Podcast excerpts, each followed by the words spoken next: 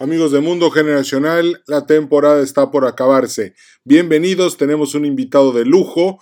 Agradecemos a nuestros patrocinadores Ticketopolis, Fundación Valleviv, The Yucatán Consulting Group y Grupo Terza por hacer posible el lanzamiento de este episodio. Venga, comenzamos.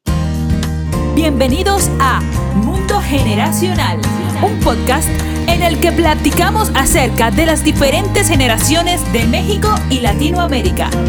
Nos da mucho gusto que nos sintonices y te recordamos suscribirte para recibir todos los episodios tan pronto estén disponibles. Gracias por estar con nosotros.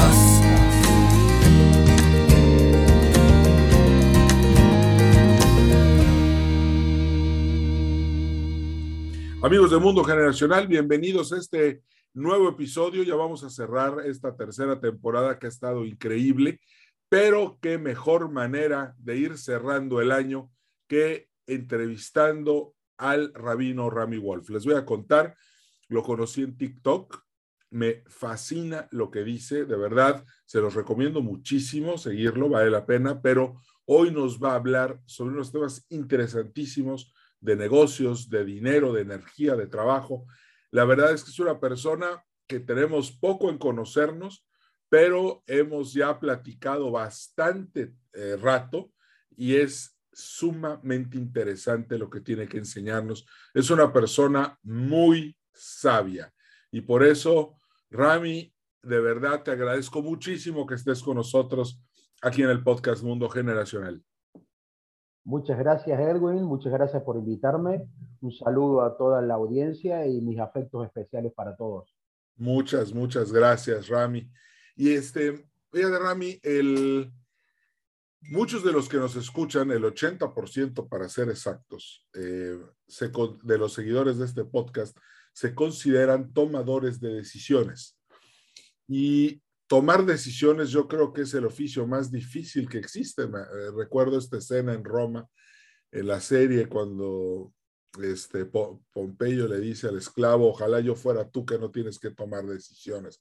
esa, esa escena me, me marca mucho, Rami. Y bueno, a mí me gustaría preguntarte, ¿qué es ser un hombre de negocios? ¿Qué es ser un tomador de decisiones? ¿Y cómo puede la audiencia canalizar mejor sus fuerzas y, aprender, bueno, y, aprender de ti para lograr este objetivo? Eh, primero que nada, Edwin, quiero, quiero explicar la, importancia de tomar decisiones. Eh, cuando un empresario no toma decisiones, uno queda estancado en el lugar donde está. Pero hay que tener cuidado porque esas decisiones nos pueden llevar para adelante o nos pueden llevar para atrás. Entonces tenemos que estar conscientes que permanentemente en nuestra vida y no solo de negocios, estamos eligiendo, estamos tomando decisiones, sí o no, arriba, abajo, derecha, izquierda, poco, mucho, permanentemente estamos tomando decisiones.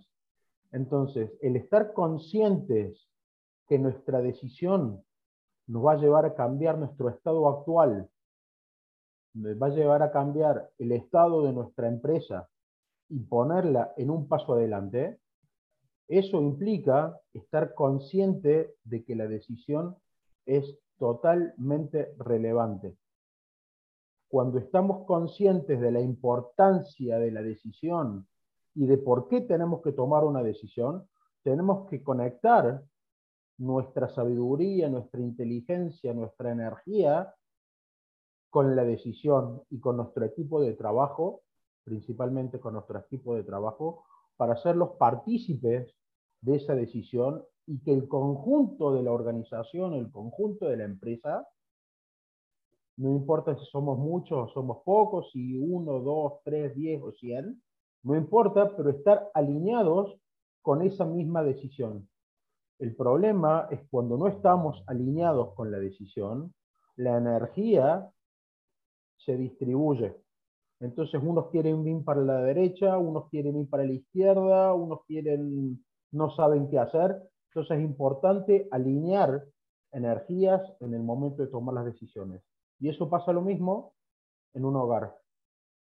En un hogar, mamá y papá tienen que estar alineados en hacia dónde quieren ir para poder guiar, para poder liderar a sus hijos. Nunca nos olvidemos que mamá y papá son los líderes de una pequeña empresa. Para lo cual tenemos que compartir las decisiones para que todos los miembros de nuestra familia sepamos para dónde queremos ir y a dónde tenemos fijado nuestro objetivo. Oye, qué interesante. O sea, las decisiones, no tomar decisiones hace que no nos movamos. Y cada decisión que vamos tomando es lo que va construyendo en lo que nos vamos convirtiendo conforme pasa el tiempo. ¿Lo entendí bien? Sí, y te quiero agregar algo más que olvidé decir, omití decirlo. Eh, cuando dijiste recién el hecho de tomar decisiones hace que nos movamos, hay que tener cuidado porque también está la decisión de no movernos. Ah, ok, ok, claro. Está la decisión de no movernos. Decidimos y elegimos quedarnos en el punto donde está. Pero elegir no movernos también es una decisión. Ok. ¿Se entiende? Sí. Decidir no salgo de vacaciones, me quedo en mi casa, es una decisión.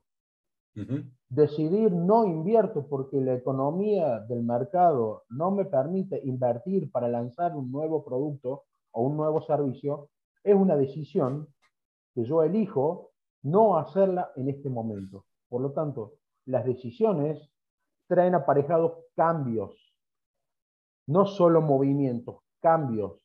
El cambio no solo es moverse, yo puedo estar cambiando en el mismo lugar sin moverme. Okay.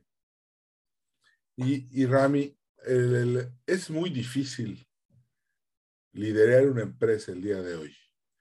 Eh, muchos de los escuchas y de los clientes que tengo como, como conferencista me dicen que lo que los ha mantenido a flote es que precisamente han encontrado una salida muy pragmática, muy complicada para poder lograr que la empresa no se les hunda, literalmente. Y estaba pensando en, esto que platicamos eh, antes de empezar el programa sobre las decisiones que son muy estrictas y las decisiones que son muy bondadosas. ¿Cómo aplicamos esto en, en un entorno inflacionario con COVID y con tanta geopolítica, eh, que si, que si China invade Taiwán, que si el mar del sur de China, que si el Medio Oriente, ¿cómo, cómo un empresario puede quitarse todo este ruido y tomar las mejores decisiones? Eh, primero, lo que el empresario tiene que hacer es concentrarse y tener claro que tiene que decidir. Para decidir tiene que concentrar energía. Y la energía viene de la tranquilidad. Cuando uno toma decisiones en épocas turbulentas, COVID, inflación, eh, mercados volátiles, por lo general las decisiones son malas. por lo general las decisiones son malas siempre la decisión tiene que venir de la tranquilidad, del estar tranquilo y yo decido y no es el mercado ni mi competencia que me hacen decidir. ¿Se entiende? Ok. El juego de la vida, porque la vida es un juego en el cual nosotros somos unos meros marionetas que nosotros creemos que decidimos, que vamos para acá, que hacemos, que hacemos, que deshacemos, que ganamos y perdemos. Todo este juego está manejado por algo que le puedes llamar el cosmos, le puedes llamar la energía, le puedes llamar el, universo, le puedes llamar la vida, le puedes llamar Dios. Depende de cada uno.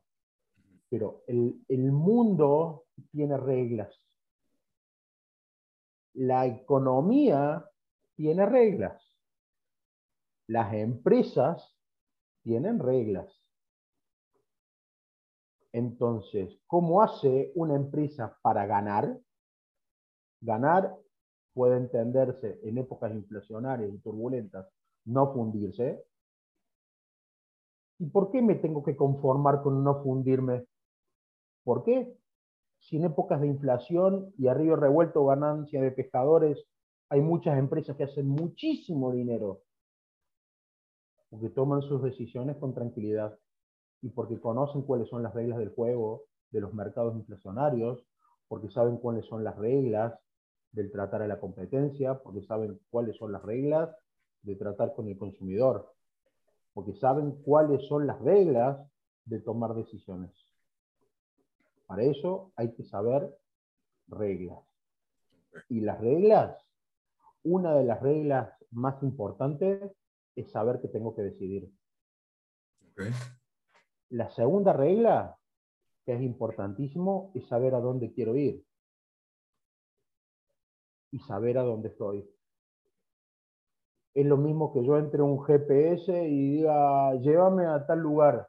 El GPS automáticamente sabe dónde yo estoy ubicado para saber el trayecto que yo tengo que hacer desde donde estoy a dónde quiero ir es fundamental saber a dónde estoy y a dónde quiero ir. Para eso necesito una planificación estratégica.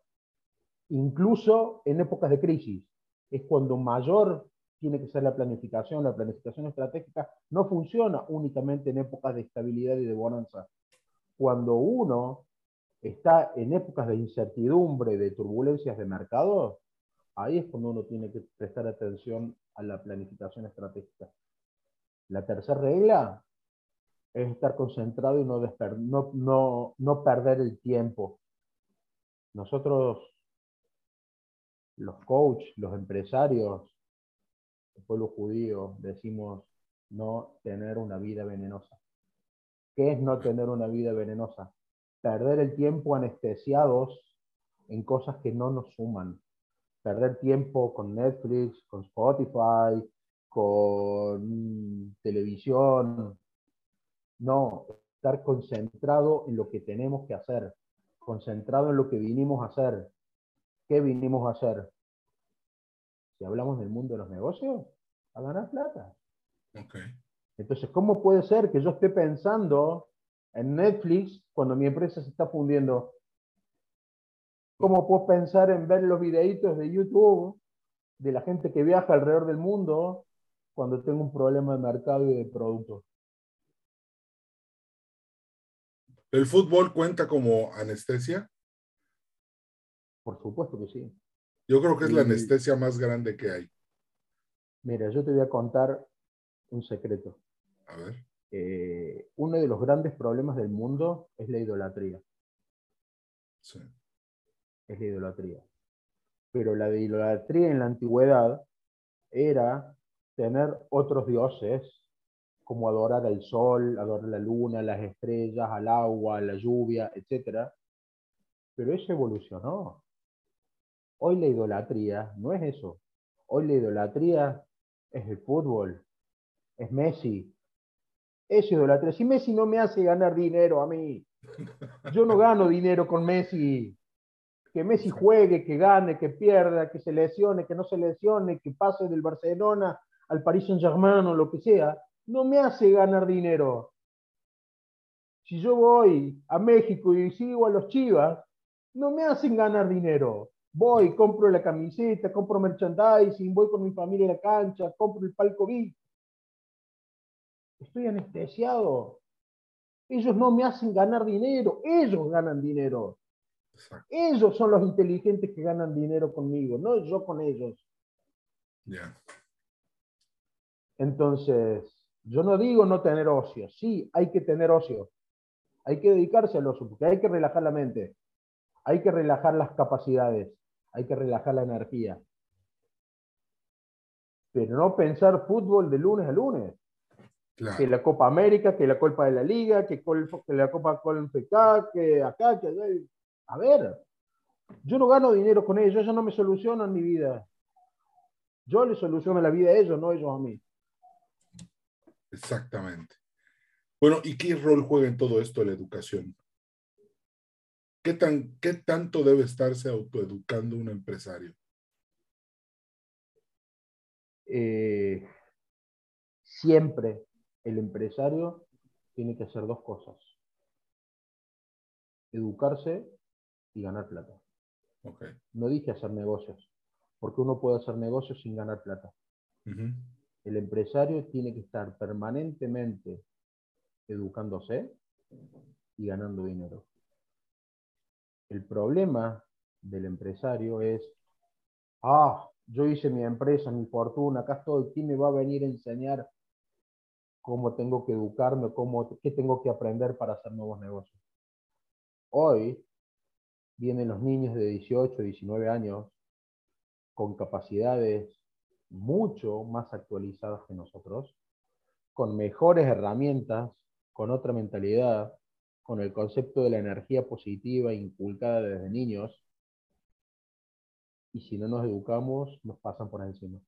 Claro. Entonces tenemos que tener la inteligencia de permanecer continuamente educados a incorporar tecnología nueva a través de estos nuevos actores del mercado. Recuerdo, eh, como, ya te comenté, la, audiencia lo sabe, estuve, estudié en Israel, yo soy egresado del Mount Carmel Training Center, eh, una experiencia maravillosa, incluso vivíamos en un, vivimos en un kibutz, y este, recuerdo en las noches a todos en la biblioteca leyendo y estudiando. Y decía, wow, o lo podrían estar viendo, como tú dices, series de televisión, eh, viendo fútbol y todos en la biblioteca del kibutz leyendo. Creo, y creo que esto es parte de, de, este éxito que vemos tan constantemente en las empresas que son eh, israelíes, porque pues ya ves que el USB en su momento se inventó en Israel, el marcapasos, son demasiados los emprendedores que hay en Israel sin embargo, yo siento que es gente muy sencilla, muy sabia, muy rica y muy sencilla. Mira, te voy a contar, eh, te voy a contar un detalle.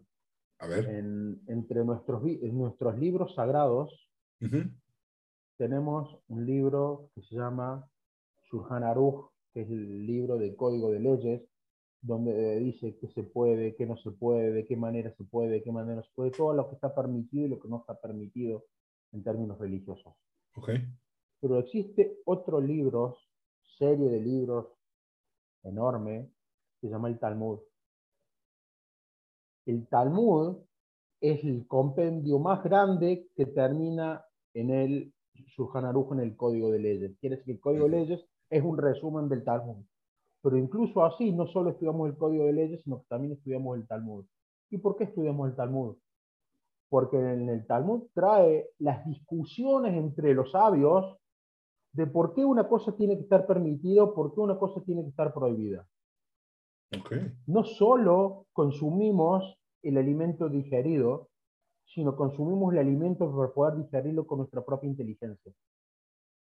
Y ahí está la educación del empresario en el razonamiento, en el pensar, en el acomodarse, en el capacitarse, y que no comprar paquetes de educación que le vengan servidos a la bandeja, sino uno poder darse cuenta de acuerdo a su personalidad, a su empresa, a sus energías, que le es más útil para cada uno.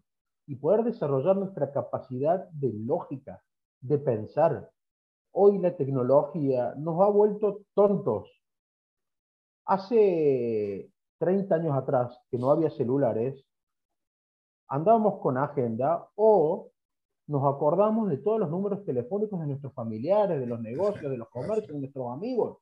Así es. Hoy no importa el número que tenga, porque ya está agendado con el nombre de la persona. Entonces pongo el nombre de la persona y me sale el número. Ni sé qué número tiene. No sé dónde está viviendo esa persona porque no sé qué código de país tiene. ¿Eh? Entonces, cada vez tenemos las cosas más simples. Antes, las computadoras venían con sistemas de programación, con BASIC, con COBOL, con lenguaje base, con lenguaje C. Hoy vienen con Windows, que es what you see is what you get. clic, clic, clic, clic con el mouse y obtuvimos una super app para, para montar para nuestro negocio. Entonces hoy aplicaciones que nos hacen más fácil la vida, porque es verdad, pero también nos está haciendo más tontos. Con todo respeto. Por eso lo que tenemos que hacer es despertar, no dejarnos anestesiar por la idolatría. También esto es idolatría. La tecnología es idolatría, es dejarnos anestesiar. Es el chupete que se duerme el bebé. Nosotros no estamos durmiendo con la tecnología, con las computadoras. Hay que usarlas. Las herramientas están, hay que usarlas. Pero no hay que dejar de lado la capacitación y poder agarrar un libro y pasar las hojas y sentir el, olor, el, sabor, el olor del papel con la tinta. Así es. Bueno, yo, leer es maravilloso y lo promuevo muchísimo en este, en este podcast y qué bueno que, que, les estás recordando a, los que nos escuchan que hay que leer y hay que leer mucho. Hay que volver a los clásicos y hay que volver a... Bueno, y aquí hay algo que, que creo que es interesante. Hay algo que los que no son judíos puedas recomendarles que sea de literatura judía para que ellos también puedan aprender pues del pueblo judío, de su disciplina, de su manera de tomar decisiones. ¿Hay algún este, escrito que les pueda recomendar? O les podemos decir que te contacten y que tú los puedes coachear. Me pueden contactar y yo los puedo coachear. Ok. Pero, pero, cuando yo decía recién que el mundo tiene reglas, eh, podemos discutir o no, pero el mundo tiene un creador y así como uno crea una fábrica, desarrolla un lavarropas y ese lavarropas no es que yo vengo a mi casa, me llega el lavarropas, lo enchufo, lo prendo y arranca. Tengo que leer el manual que viene con distintos programas, dice qué puedo hacer, dice qué no puedo hacer con el lavarropa, dónde va el jabón, dónde va el suavizante, etcétera, etcétera. Con la vida con los negocios pasa lo mismo. Todo el manual de la vida, del mundo, de cómo se rige el mundo, está en la Torah. La Torah, aunque uno no lo crea, habla de negocios. Habla de cómo nuestros patriarcas se hicieron millonarios. Nuestros patriarcas Abraham, Isaac y Jacob eran millonarios. Entonces también tiene enseñanzas sobre eso. Tiene enseñanzas de psicología. La Torah habla de autoestima. La Torah habla de depresión. La Torah habla de negocios. Habla de dinero. El pueblo judío no le tenemos repulsión al dinero. Para nosotros está perfecto ganar dinero.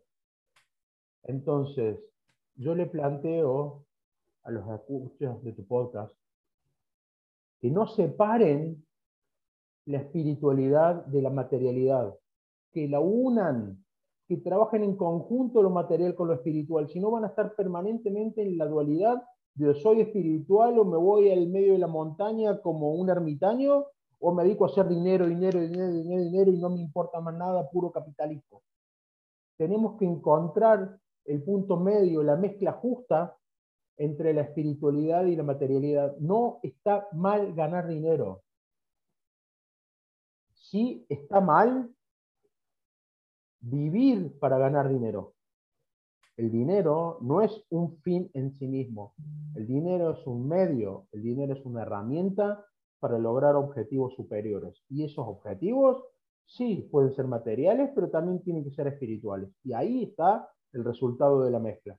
A mí acabas de tocar una fibra muy sensible que es reconciliarte con el dinero. Y sinceramente creo que América Latina tiene un problema muy severo en esa materia. ¿Qué es reconciliarse con el dinero? ¿Por qué mucha gente no logra tener una buena relación con el dinero? ¿Por qué lo vemos como algo malo? Es más, o sea, la cultura latinoamericana o mexicana, eh, ahora resulta que hasta los políticos dicen que ser ricos es vergonzoso. ¿Por qué? Sí, para ellos es vergonzoso, porque se hacen ricos los políticos a costa del pueblo. Para ellos es. vergonzoso. Pero en realidad, ellos son ricos a costa de los ricos que pagan sus impuestos, de los empresarios que pagan sus impuestos. Y cada vez tenemos políticos más ricos y empresarios y empresas más pobres.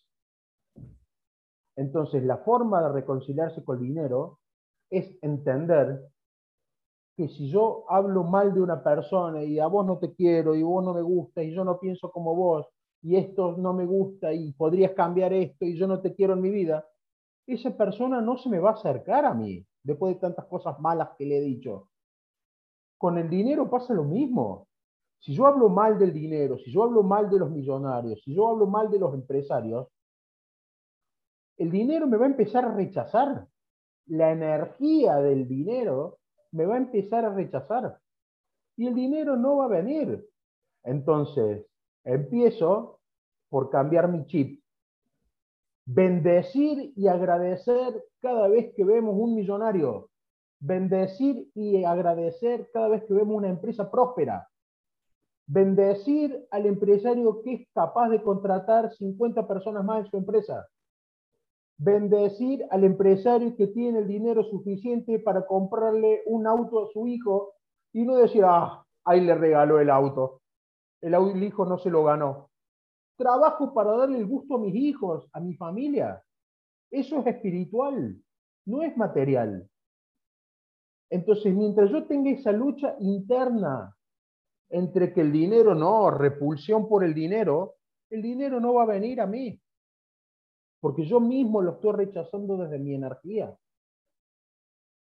Entonces, recomiendo empezar por bendecir y por agradecer. Bendecir y agradecer. Creo que eso no está en los hábitos de muchas personas. No, lamentablemente no. Por eso el mundo está como está. Exactamente. Por eso las empresas están como están porque el trabajador ve mal que su patrón se haga rico, porque el empresario a veces se quiere hacer rico a costa de sus trabajadores, y creo que el negocio de una empresa es win-to-win. Todos tenemos que ganar para que todos estemos felices y trabajemos bien. Es mejor ser dueño 50% de algo grande que ser dueño es 100% de nada. Exactamente. Wow, estuvo muy buena. Es mejor ser dueño del 50% de algo grande que 100% de algo que no es nada. Muy buena. ¿A dónde nos va a llevar esta actitud de reconciliarnos con el dinero? Porque, por ejemplo, estoy pensando en casos, en ejemplos prácticos, y alguien que no no, se atreve a cobrar por lo que vende. Alguien que vende muy barato y con pequeño margen de ganancia por miedo a que se le vaya el cliente con la competencia. ¿Cómo podemos, cómo se puede, eh, cómo podemos reconciliar esta postura en nuestras compañías? Te voy a contar dos historias. A ver. Dos.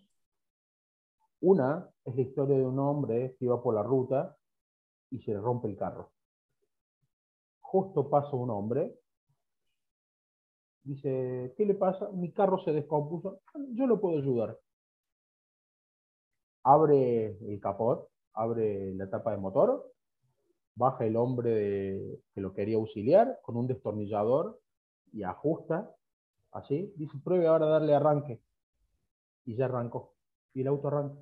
Dice, wow, qué solución maravillosa. Excelente. ¿Cuánto le debo? Mil dólares. ¿Mil dólares por ajustar un tornillo? No. Yo le cobro un dólar por ajustar el tornillo y 999 dólares por saber qué tornillo ajustar. No tenemos que tener miedo a cobrar. Si nosotros acostumbramos a nuestros clientes a entregar nuestro producto, nuestro servicio a bajo costo o gratis, se van a ir con la competencia. ¿Por qué?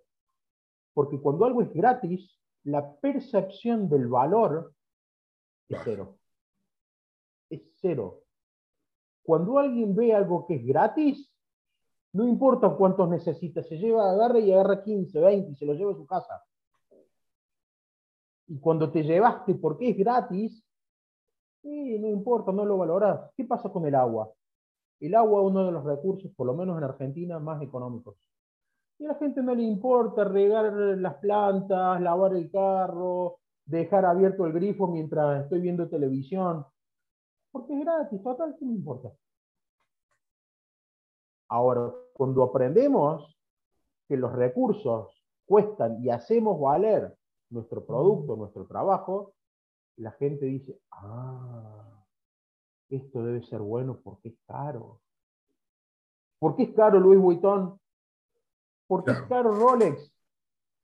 Porque tiene una percepción, además de la tecnología que pueda tener, pero Rolex seguramente no es muy diferente a muchas otras marcas. Pero tiene una percepción de valor y de distinguirse del otro que hace que el cliente lo quiera comprar y que ahorre, y que desee, que quiere, que quiere, que quiere, que quiera. Ahora, si el Rolex lo hicieran en China a dos dólares, y Rolex no sería Rolex. Esa es una historia.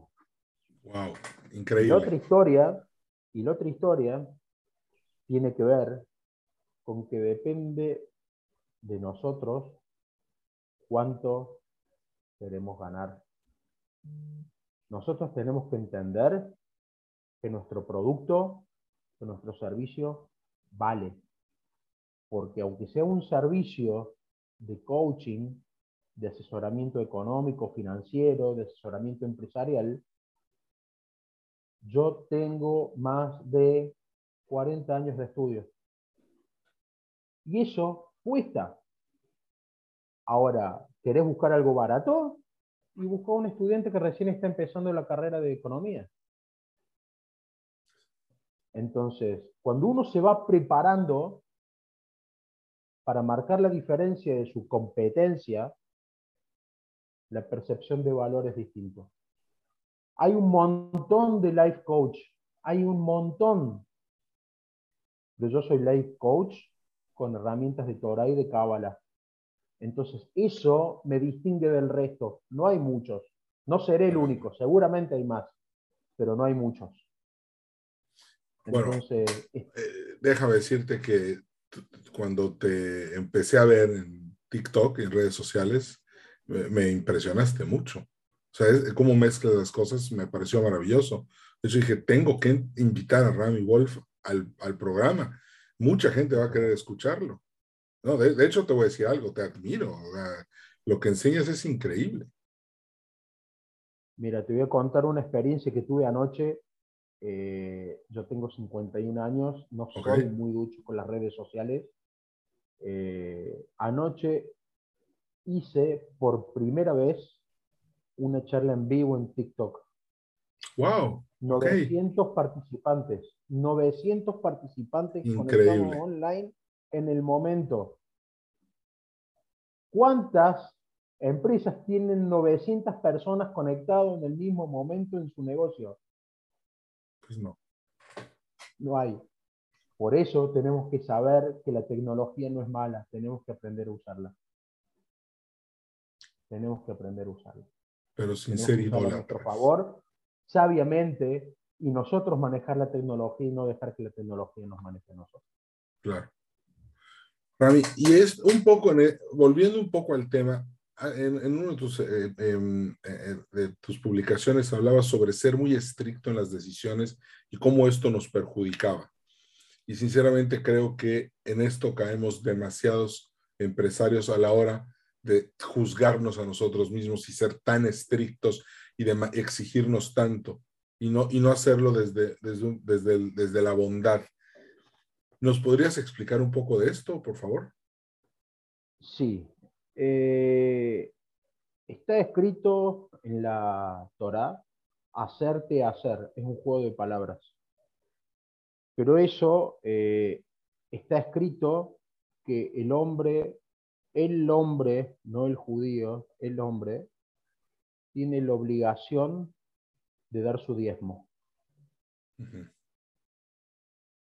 Y eso es el 10% de las ganancias y está permitido hacer algunas pequeñas deducciones como en impuestos. ¿Sí? Algunas cosas se pueden deducir, otras cosas no. Por ejemplo, si yo necesito plata para organizar el casamiento de mi hija, yo puedo quitar dinero de ese diezmo, reservarlo y donar el resto. Okay. ¿Sí? Y ahí está escrito, el creador del mundo nos dice, vos da tu 10% y yo te voy a hacer millonario. Probame. Es la única orden que Dios acepta una... Probame. Probame. Entonces, cuando nosotros creemos que todo lo logramos por nuestra inteligencia, por nuestra sabiduría, por nuestra capacidad, el universo te dice, listo, arréglatela solo. Si vos podés solo, anda para allá. No me necesitas. Es como los hijos. Cuando dije, no, papá, yo soy el mejor, yo puedo, yo esto, yo soy esto, vos no estudiaste, yo estudié, yo soy profesional. Ah, no me necesitas. Chau, arréglatela por tu cuenta.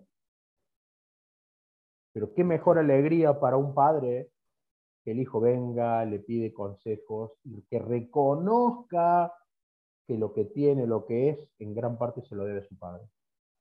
Entonces, nosotros tenemos que saber dónde ser estrictos y dónde ser más flexibles. No usar reglas generales, ser para todo estricto o para todo flexible tenemos que saber cuándo comportarnos de una manera cuándo comportarnos de otra. Cuando nosotros miramos al otro, al que tenemos enfrente, tenemos que ser 100% flexibles, no juzgar al otro con dureza. Y estoy hablando con empresarios, estoy hablando con competencia, estoy hablando con empleados o con el gerente del banco. Siempre aprender a juzgar al otro con amor, Ahora, cuando se trata de mí mismo, duro, duro, duro. Tratar de ser cada vez mejor, cada vez mejor. No perdonarme los errores. Estudiar, capacitarme, prepararme, estar atento a las cosas que están pasando. Que la vida no me sorprende y diga, oh, mira lo que pasó. Estar preparado para lo que va a venir. El empresario tiene que estar preparado. El empresario no se puede dejar sorprender por un índice de inflación el empresario no se puede dejar sorprender por una suba del dólar. El empresario es el que genera la suba o la baja del dólar. El empresario es el que provoca el aumento o la disminución de la inflación. Tenemos que ser generadores de cambio. En el otro, con bondad, con amor, entendiendo que cada una de las personas que nosotros tenemos enfrente está librando sus propias batallas. Nosotros estamos conversando, pero yo no sé cuáles son las luchas internas, cuáles son tus problemas, Edwin, ni los problemas de todos los empresarios y las personas que están escuchando este podcast. Ellos no conocen mis propias luchas. Ustedes lo que están conociendo es lo que yo estoy diciendo. Pero hay cosas internas que a uno le va pasando, que a veces uno no está preparado para que lo juzguen con dureza. Pero uno que sí sabe por qué está pasando uno, uno sí tiene que ser estricto y si se cae, levantarse. Hay un dicho en el judaísmo, dice que el justo se levanta siete veces. No dice se cae siete veces y se levanta siete veces. Se levanta siete veces. No importa cuántas veces te caíste. No importa caerse. Lo importante es levantarse. Y cuando nos caemos, decimos, no, no me caí, estoy tomando envión para saltar más alto. Ok. Y le pasa lo mismo al empresario. La empresa no se cae cuando tiene un empresario inteligente, preparado y educado. La empresa se agacha para tomar impulso para poder subir más alto. Ok. Wow. Muy buena. O sea, el, hombre se, levanta siete veces. Okay. El justo, la persona correcta, que obra bien, se levanta siete veces. No importa que te caíste. No, no es una vergüenza caerte. Lo importante es tener el coraje, la fuerza, la valentía, el ímpetu, la inteligencia, la energía para levantarse. Increíble. Oye, Rami, ¿y si, eh, cómo te podemos contactar? ¿Cuáles son tus redes sociales, tu correo electrónico? Si algún empresario quiere tomar este, un coacheo de negocios contigo, ¿cómo le, cómo, ¿qué tiene que hacer? Eh, la forma más fácil de contactarme es a través de mi página web. Tengo formularios de contacto. Mi página, mi página web es ramywolfcoach.com. R-A-M-I-W-O-L-W-F, coach, C-O-A-C-H.com.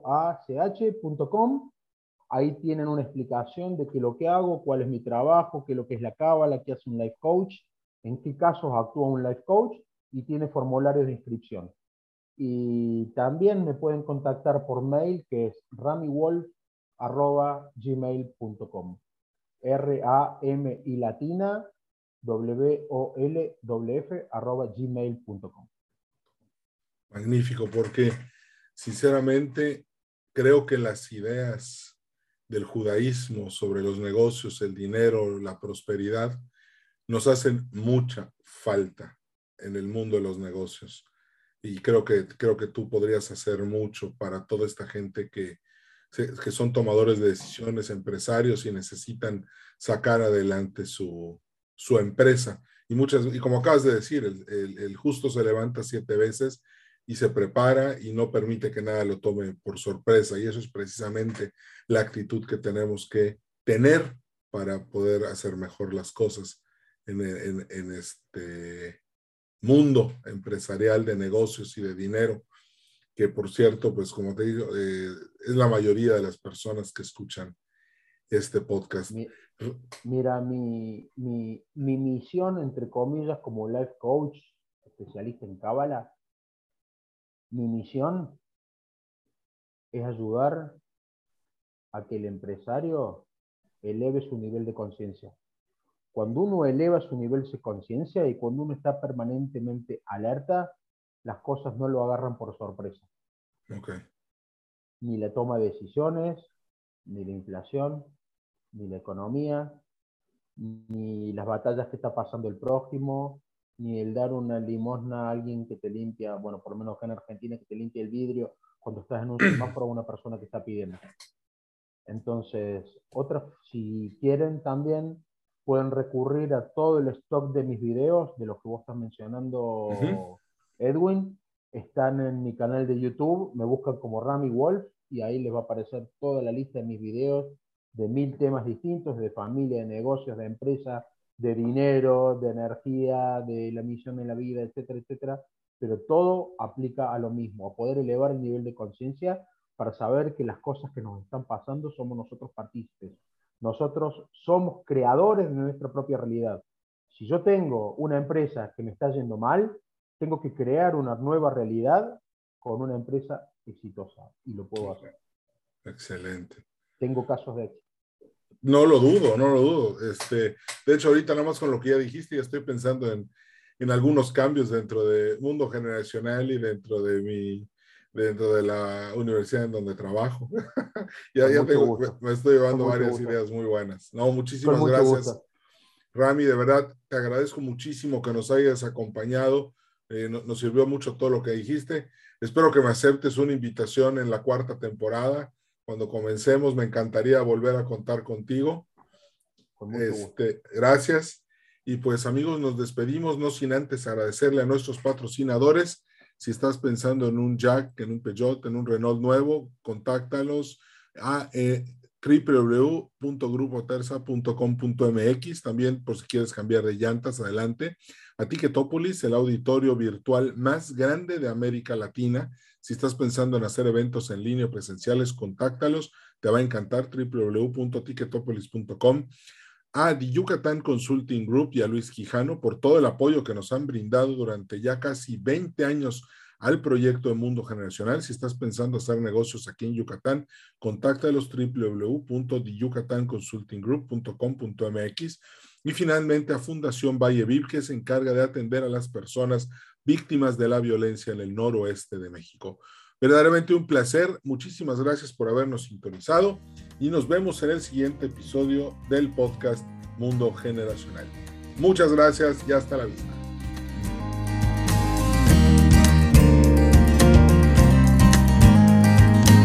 Gracias por haber escuchado Mundo Generacional. En nombre de todo el equipo te deseamos mucho éxito.